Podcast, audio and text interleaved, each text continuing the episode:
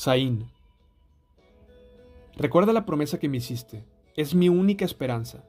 Tu promesa renueva mis fuerzas, me consuela en todas mis dificultades. Los orgullosos me tratan con un desprecio total, pero yo no me aparto de tus enseñanzas. Medito en tus antiguas ordenanzas, oh Señor. Ellas me consuelan. Me pongo furioso con los perversos, porque rechazan tus enseñanzas. Tus decretos han sido el tema de mis canciones en todos los lugares donde he vivido. De noche reflexiono sobre quién eres, Señor. Por lo tanto, obedezco tus enseñanzas.